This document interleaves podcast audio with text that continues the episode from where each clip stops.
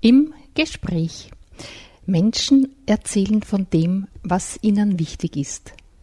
Eine Sendung von und mit Eva Schermann.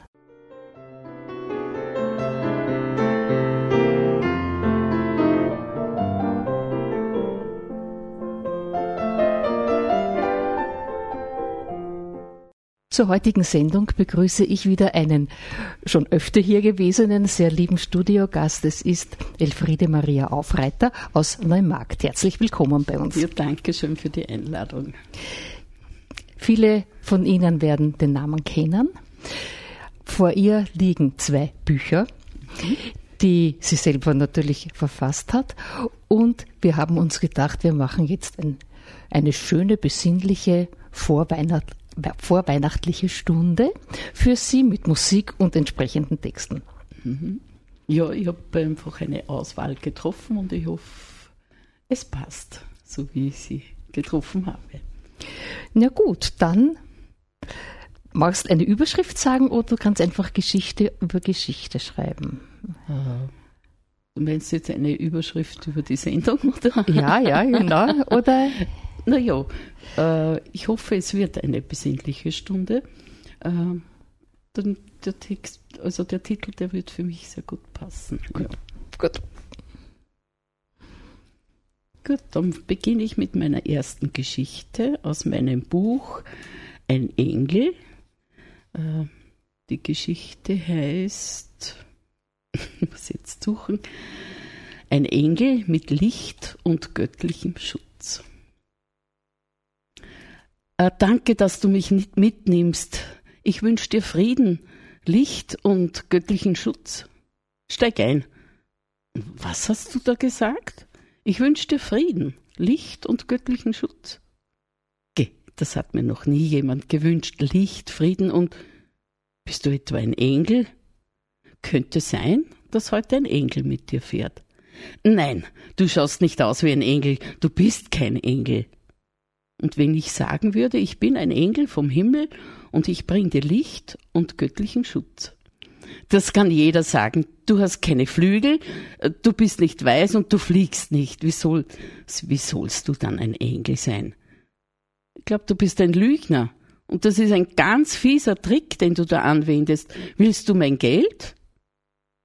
Wer sagt dir, dass Engel Flügel haben, weiß sind und fliegen können müssen? Das weiß doch jedes Kind. Ich fall auf dich nicht hinein. Gott schickt mich aber zu dir. Ich soll dir viel Licht von ihm bringen und dir sagen, dass Gott dich beschützt. Jetzt hör aber schnell auf. Genau zu mir wird er dich schicken, wo ich doch bis zum Hals in Schwierigkeiten stecke. Da wird jetzt Gott persönlich einen Boten zu mir schicken, dass ich nicht lache. Was soll ich noch machen, damit du mir glaubst? Du sollst schauen, dass ich heute gut nach Hause komme bei diesem Glatteis. Gut, ich werde auf dich aufpassen. Ja, meinst du das jetzt ernst? Sicher, ich habe dir versprochen, dir Licht und göttlichen Schutz zu bringen. Licht und göttlichen Schutz einfach so, einfach zu mir. Hast du dich da nicht getäuscht? Das alles kannst du doch brauchen, jetzt. Brauchen kann ich das schon, aber dass der Herrgott mir tatsächlich einen Engel schickt, das ist schon ein Hammer. Nur weil Advent ist. Gott ist immer für Überraschungen gut. Also gut, dann schauen wir einmal, dass ich gut nach Hause komme und dann sehen wir weiter. Wo willst du eigentlich aussteigen?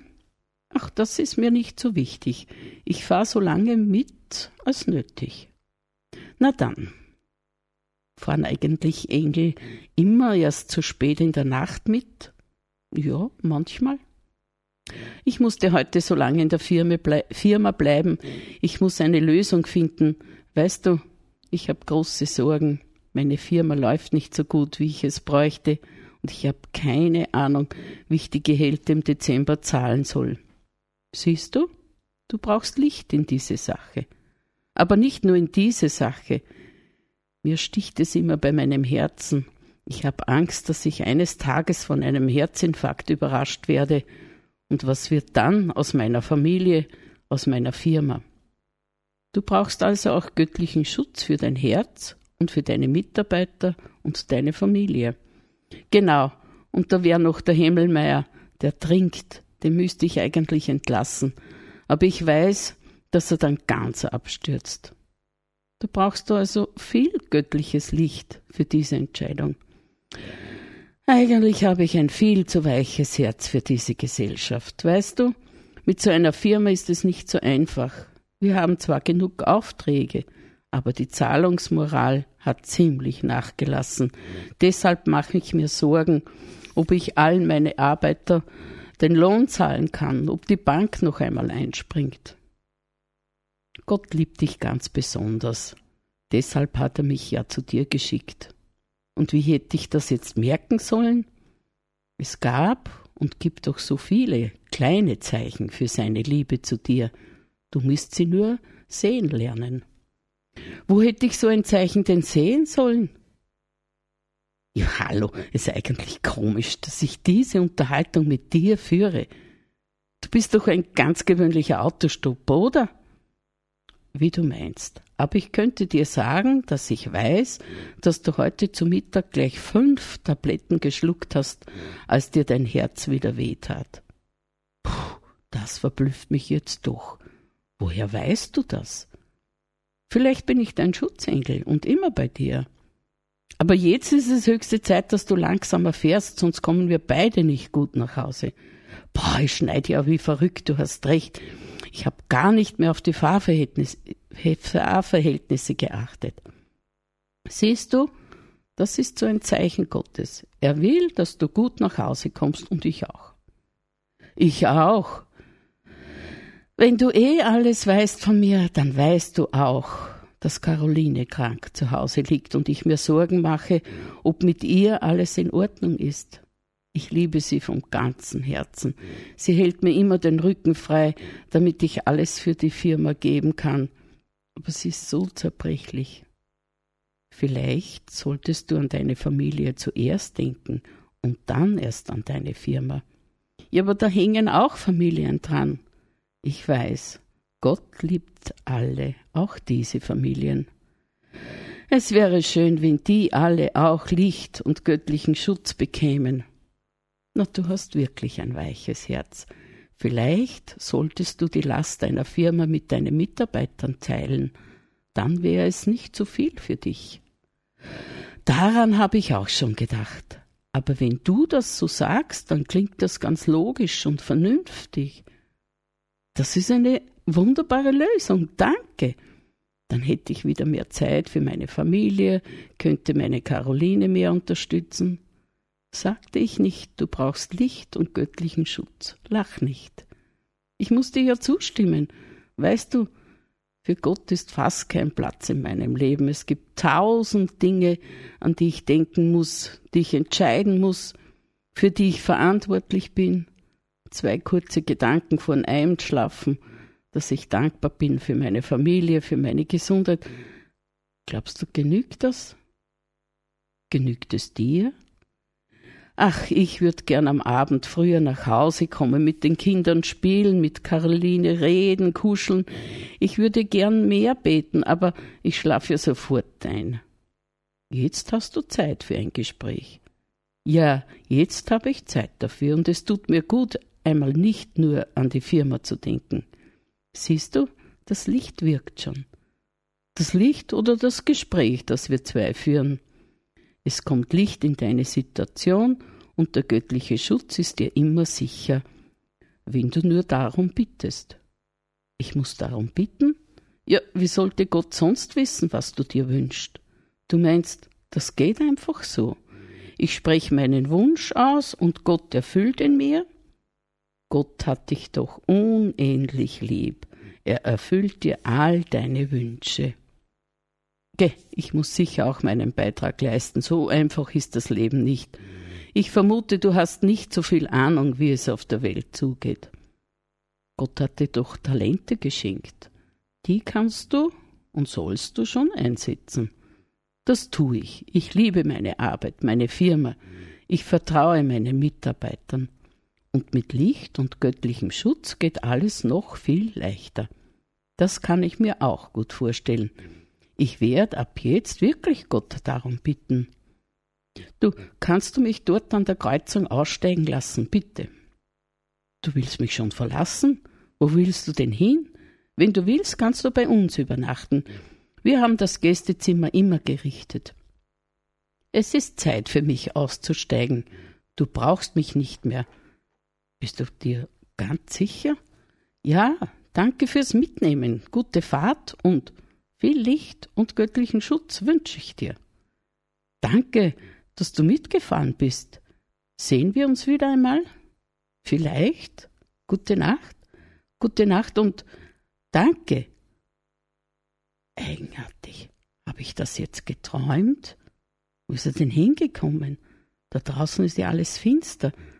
War das tatsächlich ein Engel? Da liegt eine kleine Feder. Ist die aus meinem Daunenmantel? Meine nächste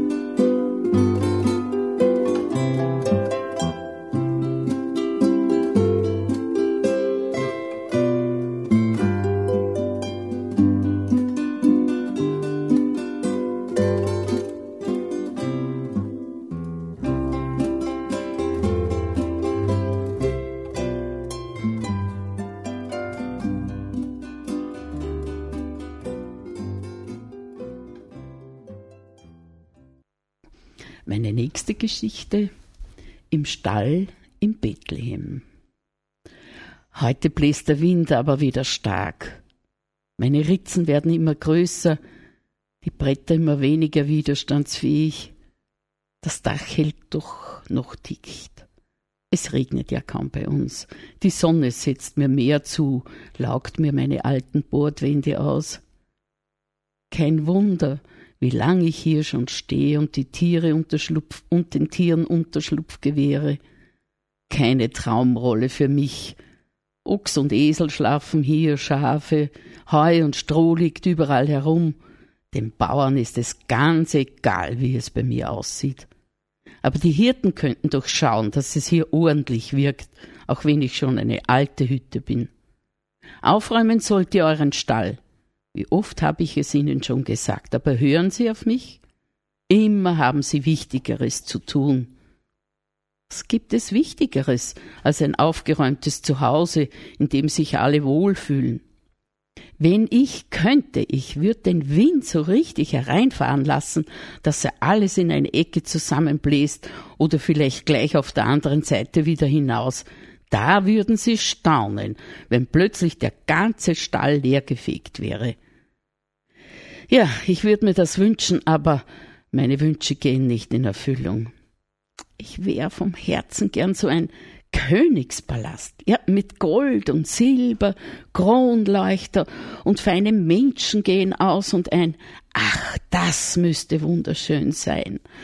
Alles wäre fein gepflegt, geputzt, aufgeräumt, jedes Staubkörnchen würde sofort wieder entfernt werden, keine Spinnweben an der Decke, feierliche Musik dringt durch den Palast, äh, durch das Königsschloss. Alle Bewohner würden jeden Tag nichts erstrahlen, mein Dach würde in der Sonne glänzen, alle würden sagen, was für ein beeindruckendes Schloss.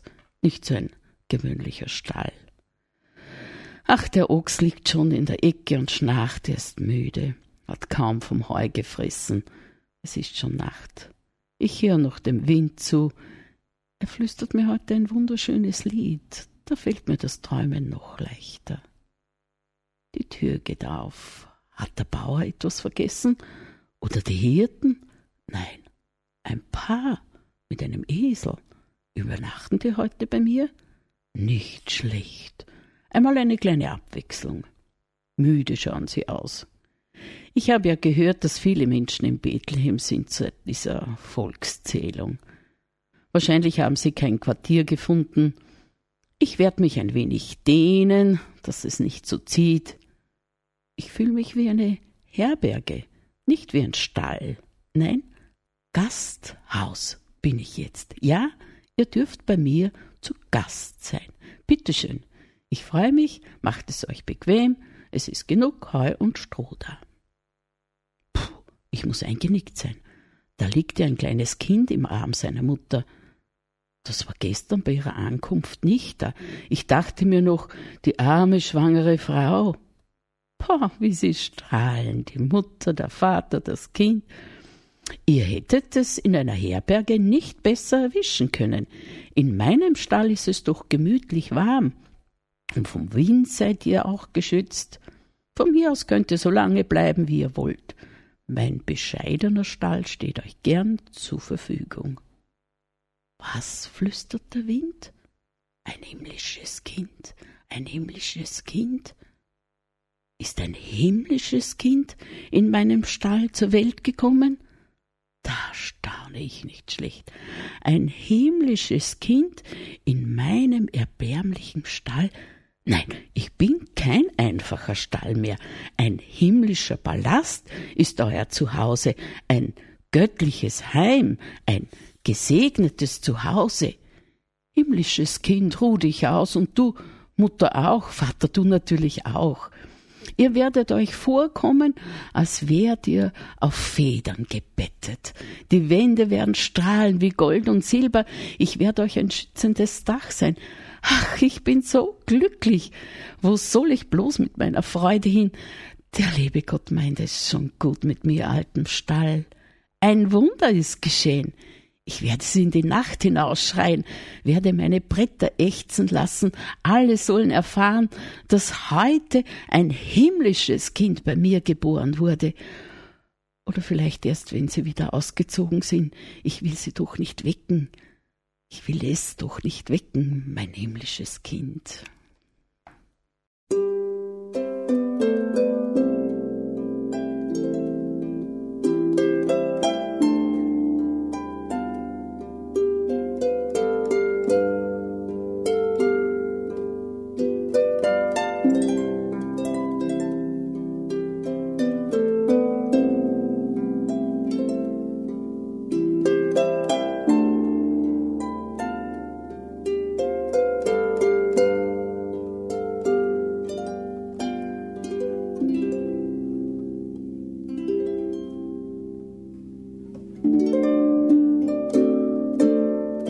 Música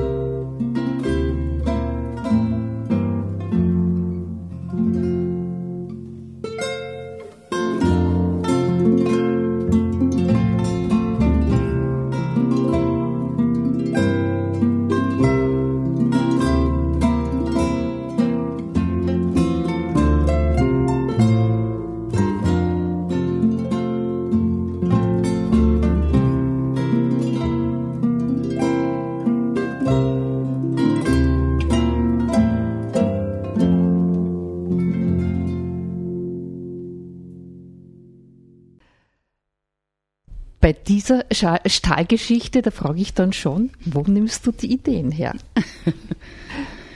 Ja, das weiß der liebe Gott, glaube ich. Nein, es sind schon, äh, ich wundere mich ja selber oft im Nachhinein, schon. wo ist sie mhm. hergekommen, ja. aber äh, ja, ich weiß schon, dass sie mir einfach auch zufliegt. Natürlich gibt es schon, ähm, weiß jetzt nicht, äh, vielleicht ein Wort, das mir zufliegt und dann das auslöst mhm. oder ich mhm. lese etwas mhm. und dann ist einfach die Geschichte da oder oft ist es ja auch so, dass ich beginne und nicht weiß, wo ich am Ende hinkomme mit meiner Geschichte. Was ja auch ganz interessant ist. Ja, natürlich ja, auch ja, für mich selber. Ja, Weil das ist natürlich eine ganz liebe Idee, den Stahl reden zu lassen. Ja. ja. ja. Was hast du noch für uns? Ja, über zwei kleine Hirten hätte ich noch eine mhm. Geschichte, die würde Gut. ich gern vorlesen. Ja. Also Aurelia und Bartholomäus. Niemals schrie die kleine Hirtin Aurelia. Niemals werde ich Danke sagen. Echte harte Hirten sagen das niemals, und ich will ein großer harter Hirte werden. Wütend stampfte sie mit den Füßen und schlug mit ihrem Hirtenstab gegen den Stein. Wie du meinst, sagte traurige kleiner Freund Bartholomäus. Die beiden Hirtenkinder verbrachten jeden Tag bei der Schafherde und halfen den großen Hirten bei ihrer Arbeit. Bartholomäus hatte ein ganz besonders weiches Herz und sah seiner Freundin oft mit offenem Mund zu, wie sie sich abmühte, stark und unbeugsam zu sein.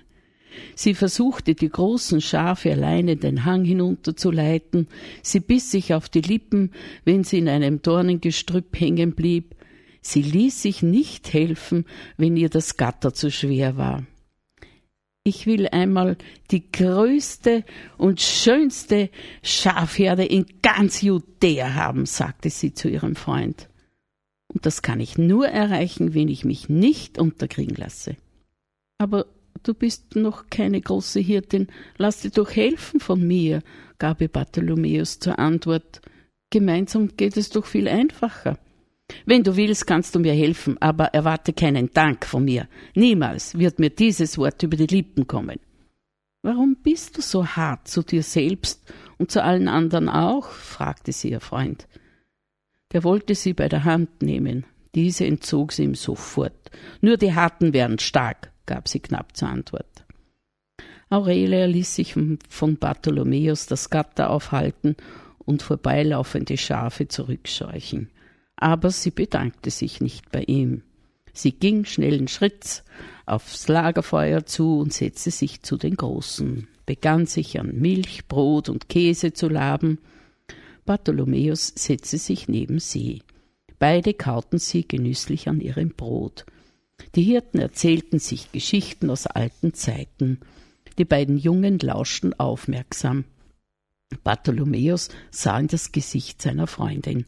Sie lachte nicht, wenn die anderen Hirten lachten, sie bekam keine nassen Augen, wenn es sich um eine traurige Geschichte handelte, jeden Tag dasselbe.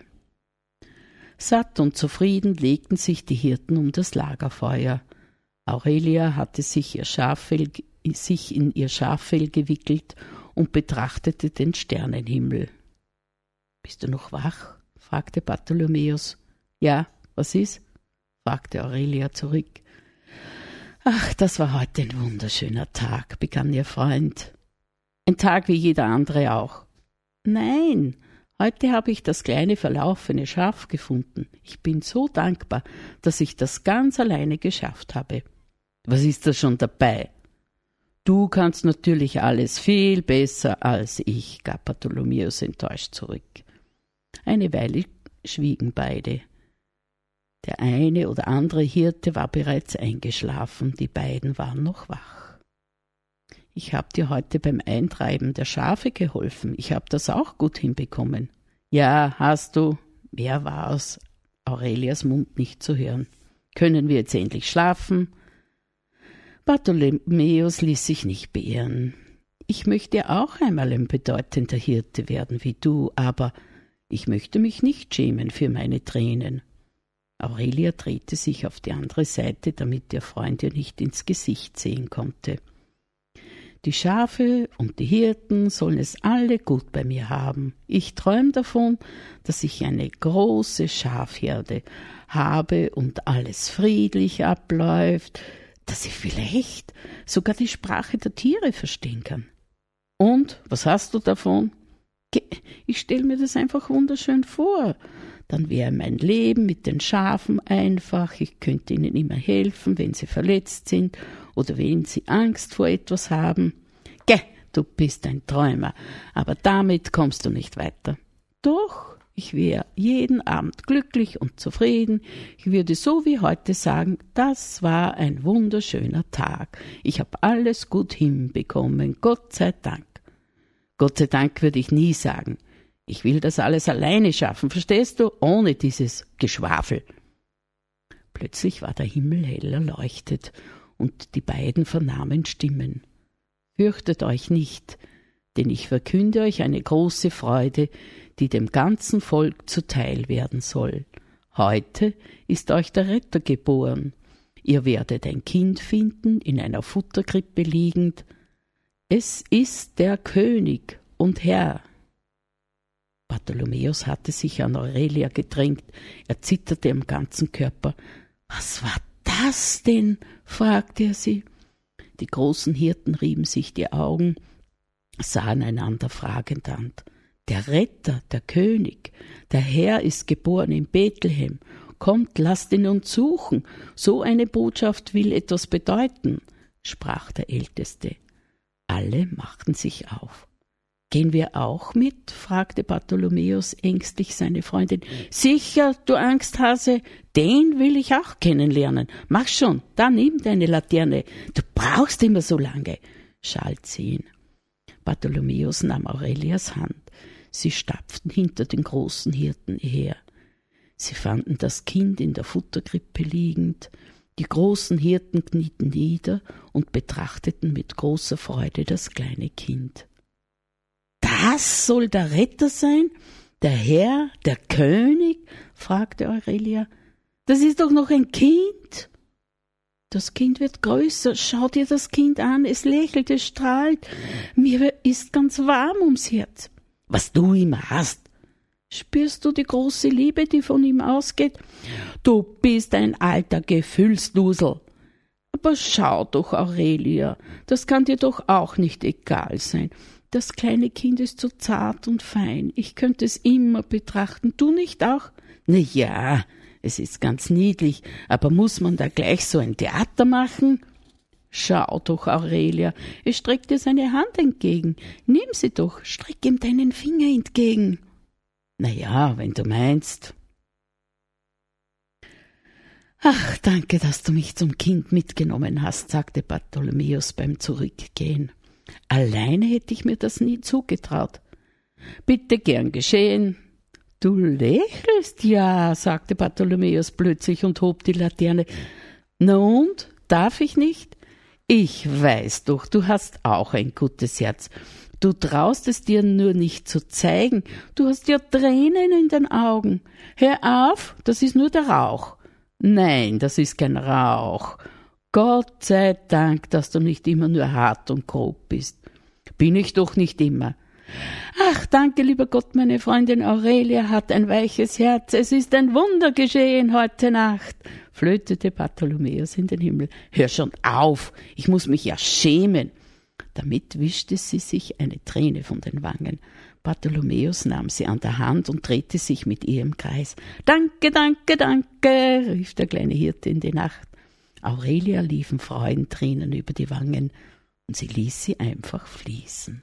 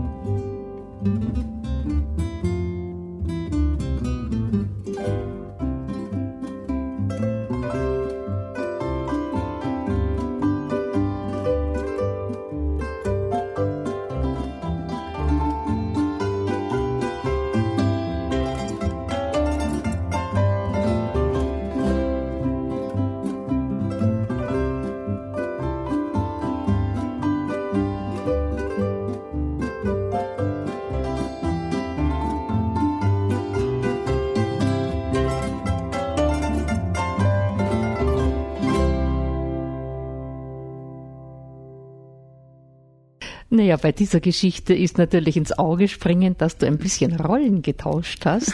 Das üblich weibliche mhm. und äh, männliche, also ist da jetzt durcheinander gekommen. Da ist mir natürlich eingefallen, weil ich weiß, dass du Lehrerin warst. Äh, wie viel hast du bei den Kindern beobachten können und dann verwendet? Äh, diese Geschichten sind ja jetzt entstanden, das war schon nach der Schule. Mhm. Aber ich glaube, das sind auch Lebenserfahrungen, mhm. oder mhm. die wir ja alle machen. Ja, ich ja. glaube, es lassen sich ja die Männer und auch die Frauen nicht einfach in eine Schublade schieben. wir sind ja alle verschieden und es gibt ja Männer, die ein ganz ein weiches Herz haben. Und es gibt Frauen, die ein weiches Herz haben, aber es gibt auch umgekehrt, mhm. dass eben mhm. Frauen mhm. äh, härter mit sich selber und mit den anderen sind. Und bei den Männern ist es genau dasselbe. Also ich glaube. Und noch etwas ist mir dann eingefallen. Du schilderst ja Situationen, die wunderbar sind. Mhm. Für mich so, dass man sie dann als ganz selbstverständlich hinnimmt. Mhm. Geht es dir da beim Schreiben auch so? Meinst du jetzt, dass ich die, die Figuren als wunderbar erlebe? Nein, sondern die Situationen. Nicht? Weil das mit dem Kind, das hören wir ja in der Bibel. Mhm. Und es ist äh, äh, trotzdem im Verstand nicht erklärbar, was da passiert. Mhm. Oder auch zuerst die Geschichte mit dem Schutzengel, mhm. wo du dann natürlich offen lässt, ob der das nicht geträumt hat oder mhm. was da eigentlich war. Mhm.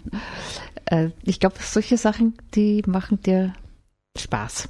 Ja, natürlich, ja, freilich. Ja, das, das, das sicher. Ja. ja, das ist ja herauszufordern, selbst dann drüber nachzudenken. Mhm. Ja.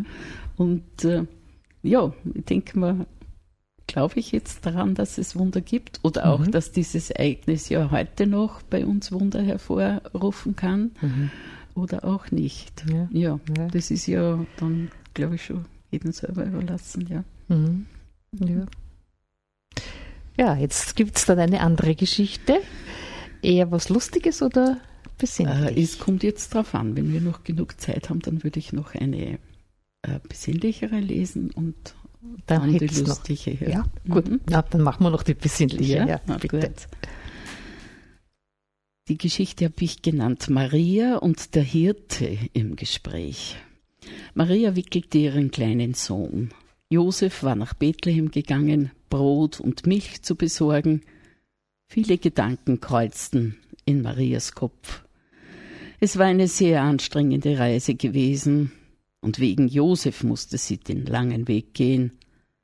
So schön hatte sie alles zu Hause gerichtet. Jetzt hatte sie doch nur das Notdürftigste mit. Innerlich hegte sie Groll gegen Josef obwohl sie vom Kopf her ja wusste, dass er auch nur den Vorschriften des Kaisers gefolgt war. Wie konnte er ihr das nur antun? Zu Hause hätte sie ihre Nachbarinnen fragen können, warum dieses Kind nicht und nicht einschlafen wollte, warum schrie er so? Die Stalltür öffnete sich knarrend, jemand steckte seinen Kopf zur Tür herein.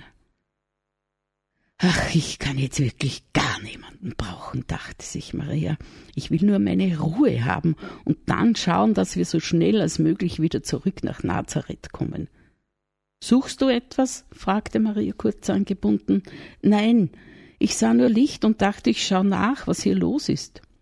Wir haben gefragt, ob wir im Stall über Nacht bleiben dürfen. Ja, ja, ist schon recht. Der Bauer hat sicher nichts dagegen. Habt ihr ein kleines Kind mit? fragte der Hirte ahnungslos. Ja, es ist hier in diesem Stall zur Welt gekommen. Im Moment will es nicht schlafen, gab Maria von sich, schaukelte das Kind in der Krippe. Darf ich es mir ansehen? fragte der Hirte neugierig. Ja, natürlich. Damit nahm Maria das kleine Kind etwas widerwillig aus der Futterkrippe und zeigte es dem Hirten. Er sollte endlich schlafen. Ach, ich wünsche ihm alles Gute. Der Hirte bestaunte das kleine Kind und sagte leise, schlaft gut und gute Nacht. Damit machte der Hirte kehrt und ging zur Tür hinaus. Maria starrte die Tür an. Was war das eben? fragte sie sich. Was wollte der von mir? Maria schüttelte den Kopf und das Kind in ihrem Arm. Er hat Jesus alles Gute gewünscht und ich habe mich nicht einmal bedankt. Ich habe ihm keine gute Nacht gewünscht. Was ist denn los mit mir? Maria eilte zur Tür. Draußen war es schon fast dunkel. Maria sah den Mann noch schemenhaft und rief: Bitte komm zurück! Der Hirte ging federnden Schritts dahin, drehte sich um, als er die Worte vernahm, winkte Maria zu. Maria wiederholte noch einmal Bitte, komm doch noch einmal zurück. Der Hirte blieb stehen, machte kehrt und ging auf den Stall zu. Maria hielt ihr Kind im Arm und bat den Hirten in den Stall. Das Weinen wurde weniger, hörte schließlich auf. Entschuldige bitte, ich war so unhöflich. Du segnest meinen Sohn und ich bedank mich nicht einmal bei dir. Dabei rannen Maria Tränen über die Wangen. Macht nichts, antwortete der Hirte. Ich bekomme nicht so oft ein Neugeborenes zu Gesicht, so ein, so ein kleines Wunder. Maria hatte sich mit dem Kind im Arm ins Stroh gesetzt, der Hirte nahm neben ihr Platz. Er will nicht schlafen. Ach, wir müssen uns erst zusammengewöhnen, und ich mache mir so viele Sorgen. Ich war erst ganz in Gedanken versunken. Schon gut. Ich war einfach nur neugierig, ich wollte dich nicht stören. Wie heißt er eigentlich? Wollte der Hirte wissen. Wir haben ihn Jesus genannt. Der Retter übersetzte der Hirte. Ob er einmal ein Retter wird? fragte sich Maria. Auf jeden Fall ist er ein Wunder. Maria strich das Tuch ein wenig aus Jesu Gesicht, lächelte über das ganze Gesicht. Beim Anblick des kleinen Kindes rannen Maria wieder Tränen über die Wangen. Der Hirte griff nach den kleinen Fingern des Kindes. Ach, es kann deine Glückwünsche gut brauchen.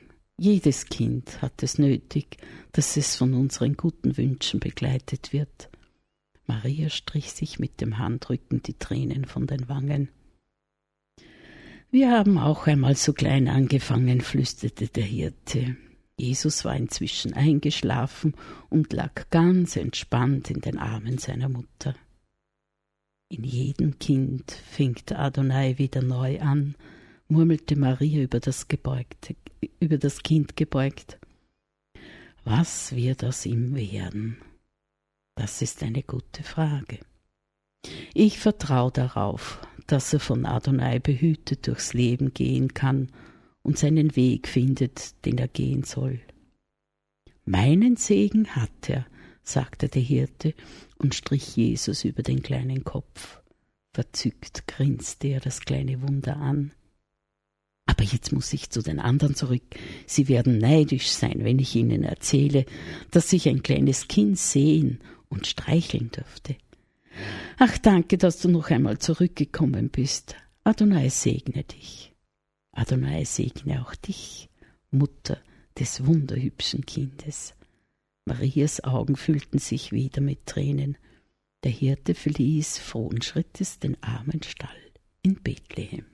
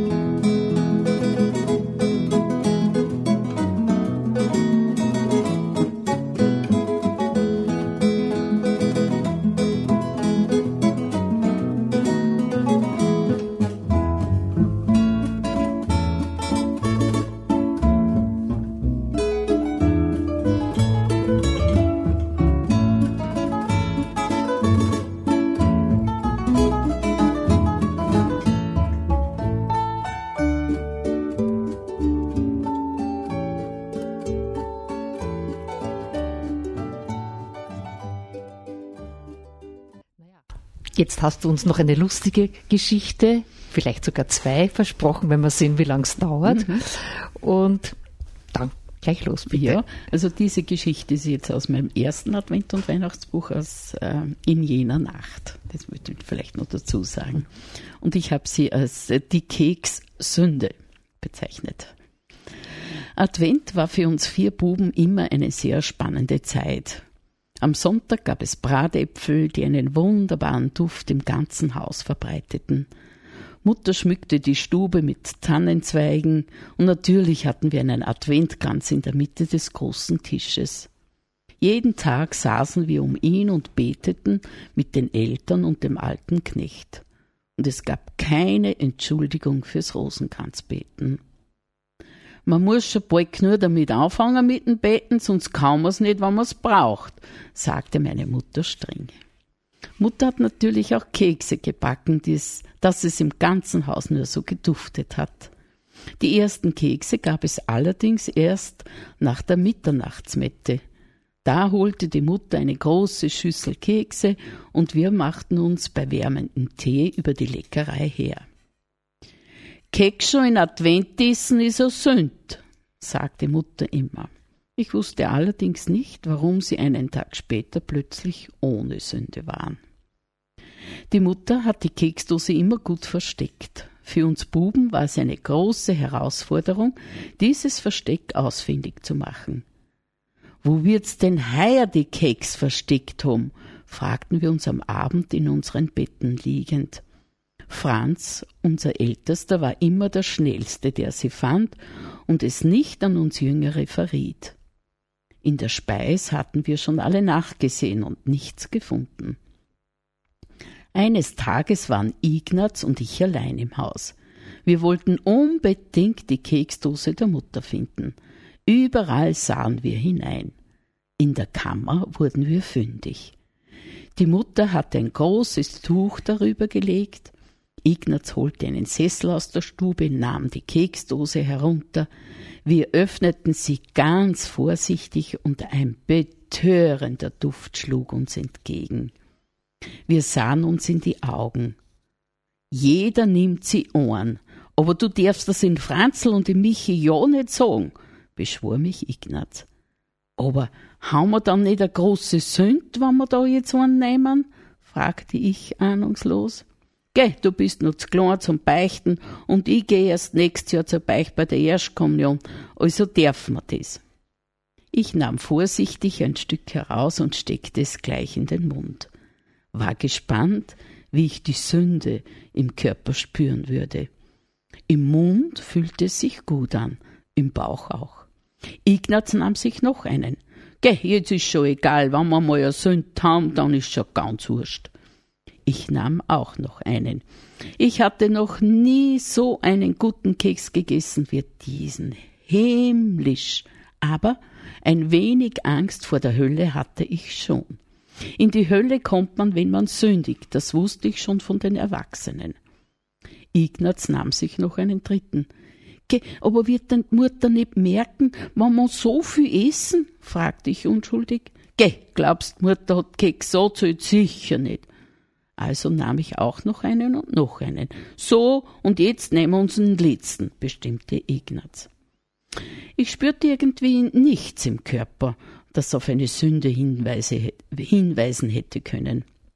Der Ignaz stellte die Dose wieder zurück, legte das große Tuch sorgfältig darüber, ich trug den Sessel zurück in die Stube. Wenig später kam die Mutter in die Küche das Mittagessen richten. Ignaz und ich verdrückten uns in den Hof hinaus. Wir wollten nicht, dass Mutter uns ansah, dass wir gesündigt hatten. Beim Mittagessen verhielten wir beide uns ziemlich still, das allerdings der Mutter auffiel. Briert's mir eh nix aus jetzt auf Weihnachtens? fragte sie und befühlte unsere Stirnen. Sie verbot uns das Schlittenfahren am Nachmittag, wir sahen dem Knecht beim Besenbinden in der Stube zu, er erzählte uns aus seinem Leben. Mutter hatte uns heute einen Ziegelstein gewärmt, den sie in ein Tuch wickelte, weil es besonders kalt draußen war. Franz und Michi schnarchten bereits laut. Ich konnte nicht schlafen. Der Ignaz anscheinend auch nicht. Spürst du was von der Sünd? fragte ich ihn leise. Ich weiß nicht, ich kann nicht schlafen. Sie liegen mir da im Magen. Ja, damit treten wir uns auf die andere Seite. Und wenn wir jetzt in Tö kämen, fragte ich den Ignaz, meinst, wegen die paar Keks kommt man gleich in Tö? Ich weiß nicht, sönt es sönt. Geh, und das waren da kleine Keks, die großen haben wir eh nicht genommen. Wenn wir jetzt sterben müssen, müssen wir ewig in der Höhe brüllen. Ja, aber wir zwei dürfen wir da noch nicht beichten gehen. Was machen wir jetzt? Ratlos treten wir uns von einer Seite auf die andere. Irgendwann schliefen wir dann doch ein. Ich mag sein immer, ich mag sein immer, schrie ich immer wieder laut und schlug um mich. Alle waren wach. Die Mutter kam ins Zimmer. Ja, was ist denn los, Seppi? Hast schlecht träumt? Ja, ich hab träumt, dass in Tö ging, schluchzte ich in den Armen meiner guten Mutter. Ich drückte mich ganz fest an sie. Geh, du kommst ja da in, in, nicht in Tö, du bist ja eher braver, beruhigte mich meine Mutter. Ja, aber Mama Sohn hat, dann kommt man da in Tö, sagst ja du wei. Ja, aber du wirst ja da noch kein schweres Sünd nicht haben. Ah, mit kleinen Sünd kommt man noch nicht in Tö, fragte ich nach. Ich zeigte mit den Fingern die ungefähre Größe von den Keksen, die ich gegessen hatte. Na, mit kleinen Sünden noch nicht, weil ganz ohne Sünd geht's einfach nicht. Und wenn die so groß ist, ich zeigte nun mit meinen Fingern die tatsächliche Größe der Kekse. Dies wird vielleicht da noch gehen. Und wenn man fünfmal so eine große Sünd hat, na ja, da wird's jetzt schon ein wenig anders, antwortete die Mutter. Aber ich darf ja da noch nicht beichten gehen, ereiferte ich mich. Und ich auch nicht, brachte sich plötzlich auch der Ignaz ein. Fünf so große Sünden, fragte die Mutter noch einmal nach. Ja, so groß waren die Keks, empfuhr es mir. Die Mutter lächelte. Glaubst, Mutter kann es wieder gut machen, wenn ich fünf Foto unser Extrabett? Ich mein schon, sprach mich meine Mutter frei, sie ging wieder zu Bett. Bett mir's gleich, fragte ich den Ignaz.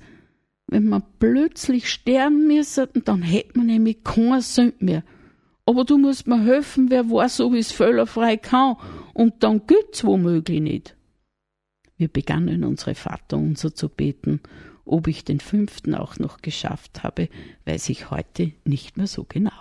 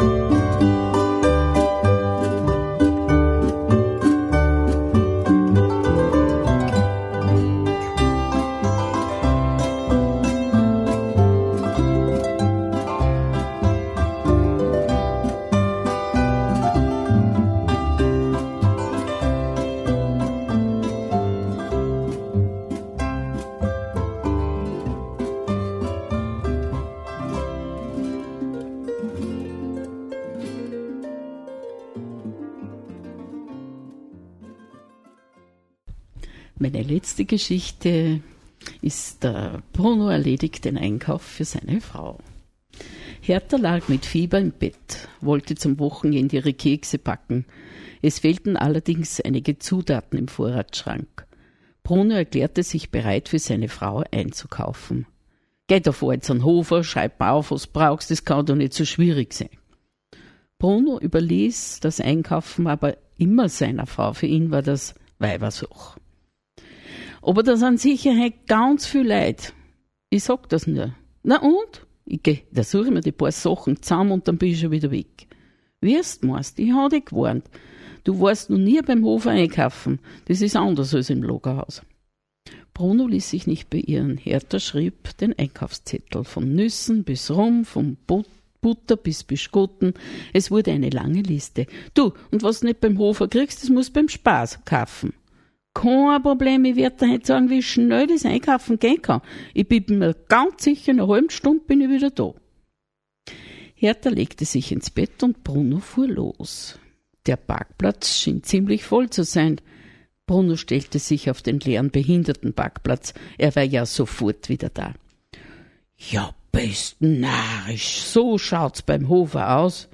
Bruno war ganz beeindruckt. Da herrschte eine Hektik, ein Gedränge. Er wurde sofort zur Seite geschoben. Jetzt geht's los, sagte er zu sich selbst und begann wagemutig seinen Einkaufswagen durch die Regale zu schieben.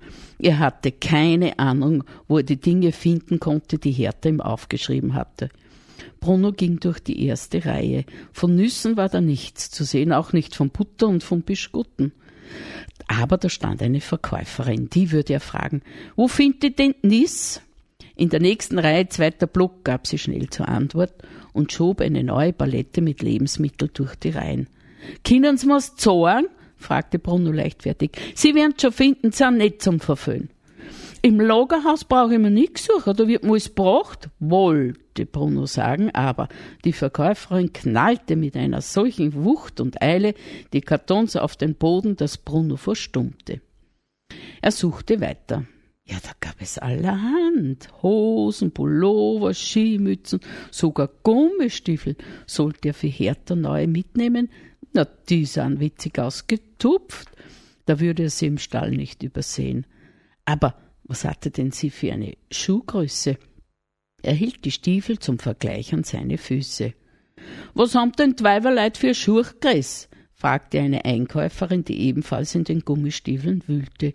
Ich ja 38er, aber was andere Frauen haben, das weiß ich auch nicht. 38er kam ihm ein wenig klein vor. Hertha zog sich ja immer auch dicke Socken an. Er würde lieber die 39er nehmen. Er begann zu wühlen, fand aber nur mehr 41er. Na, dann soll sie sich ja zwei Paar Socken anziehen, sie hatte ja eh immer so kalte Füße. Bruno war stolz auf diese getupften Gummistiefeln. Oder sollte er die Hertha vielleicht zu Weihnachten schenken? Im nächsten Korb lag warme Unterwäsche, die konnte er gut brauchen. Aber was hatte er für eine Größe? Bei ihnen kaufte immer die Hertha ein. Er konnte die Ware auch nicht aus der Verpackung geben, sie war zugeklebt. L stand wahrscheinlich für lang, naja, groß war er. Oder M für Männer, er hatte keine Ahnung. Sie kostete nicht viel, er würde sie einfach auch mitnehmen. Daneben lag ein Messerset. Hertha jammerte immer, weil er nicht dazu kam, ihr die Messer zu schleifen. Das Set war auch billiger. Bohrer lagen im nächsten Ständer. Er hatte zwar genug Bohrer zu Hause, aber solche konnte man doch immer brauchen. Beim Hofer ist wirklich alles so billig. Jetzt wusste er, warum hier so viele einkaufen. Er probierte noch den Wintermantel, der an der Stange hing. Er war ihm etwas zu groß, aber er war fesch, also legte ihn auch in den Einkaufswagen. Sollte er sich die Schuhe kaufen, die da im Angebot waren? Der Preis war noch heruntergesetzt.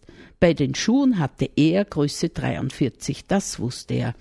Bruno nahm sich die 44er, weil er nicht wollte, dass sie ihn drückten. Probieren konnte er sie leider nicht. Er musste immer wieder zur Seite gehen. Einkäufer mit übervollen Wegen drängten vorbei. Er war bereits in der letzten Reihe angelangt. Da war die Butter. Jetzt brauchte er nur mehr zu zahlen. An der Kasse standen sie in Reihen an, es war ihm egal. Er konnte nachsehen, was es sonst noch in diesem Geschäft gab. Er fand eine günstige Armbanduhr, Bruno trug zwar nie eine, aber vielleicht jetzt, wo er sie erstanden hatte. Da lagen noch günstige Tischtücher. Nein, die sollte doch lieber die Hertha aussuchen. Aber vielleicht die Mozartkugeln und die Windbäckerei. Dann hatte die Hertha nicht so viel Arbeit mit den Keksebacken. Sogar eine Schachtel Lebkuchen gab es im Angebot. Die nahm Bruno auch mit. Er zahlte an der Kasse, kontrollierte das Wechselgeld. Die Rechnung war hoch. Ich habe doch nur die paar Stück gekauft, aber die Hertha braucht auch immer so viel Haushaltsgeld. Irgendwie glücklich verstaute er alles ins Auto. Die Gruarbäuerin parkte neben ihm. Sie wunderte sich, dass Bruno heute einkaufen war. Pah, du bist eine männliche Ausnahme, wenn's die du an so einen Tag zum Hofer traust, sagte sie anerkennend. Ihr Ernst würde das nie tun. Der mag das über Einkaufen überhaupt nicht. Na ja, ein bisschen Geduld braucht man schon, aber es ist ganz lustig, sagte er zur erstaunten Gruarbäuerin. Aber jetzt muss ich schnell heim, weißt, Täter ist krank. Bruno verabschiedete sich und staute durch die Stadt. Er sah auf die Autouhr. Er war zwei Stunden unterwegs gewesen. Ach, aber stolz trug er den Einkauf in die Stube. Hertha, schau, was ich einkauft ha, schrie Bruno ins Schlafzimmer. Du brauchst gar nicht mehr Keks backen. Ich habe welche gekauft. Schau endlich, beim Hof ist wirklich super einkaufen. Hertha wankte aus dem Schlafzimmer, sah Wintermantel neben Mozartkugeln, Windbäckerei neben Gummistiefeln, Messern, Schuhen liegen. Ja, und wo ist das, was ich da aufgeschrieben habe? Gehörter. Heuer brauchst gar nicht bocken. Schau, ich hab Keks gekauft. Damit hielt der Hertha den Lebkuchen unter die Nase. Aber der rennt ja da morgen an. Na und, dann isst man halt sofort. Und zu Weihnachten, gell, da mag eh keiner mehr welche. Hertha ließ sich auf die Bank sinken. Es Maunerleid. Na, so soll es ja nicht sein, aber es ist zum Lachen wirklich. Ja. Das war ganz was Liebes. Ja, damit haben wir jetzt leider keine Zeit mehr. Ja. Aber ein herzliches Danke möchte ich ja, da sagen. Ja, ich danke, dass du mir eingeladen hast. Für mich eine vergnügliche Stunde. Ich hoffe auch für die restlichen Zuhörer. Für alle, die nicht vom Anfang an dabei waren, sage ich nur, wer unser heutiger Gast war. Mhm. Es war die Elfriede Maria Aufreiter aus Neumarkt, die sicher einigen aus Büchern und vor allem eh aus dem Radio ja. auch bekannt ist. Wirklich, ja. Naja, dann bleibt mir nur dir einen schönen, besinnlichen Advent zu wünschen. Ja, danke, den wünsche ich auch dir. Und, und nicht, so beim, nicht so wie beim Hofer. Ja, genau. Er möge ja. uns verzeihen. Ja, eine gute Zeit an alle. Dankeschön.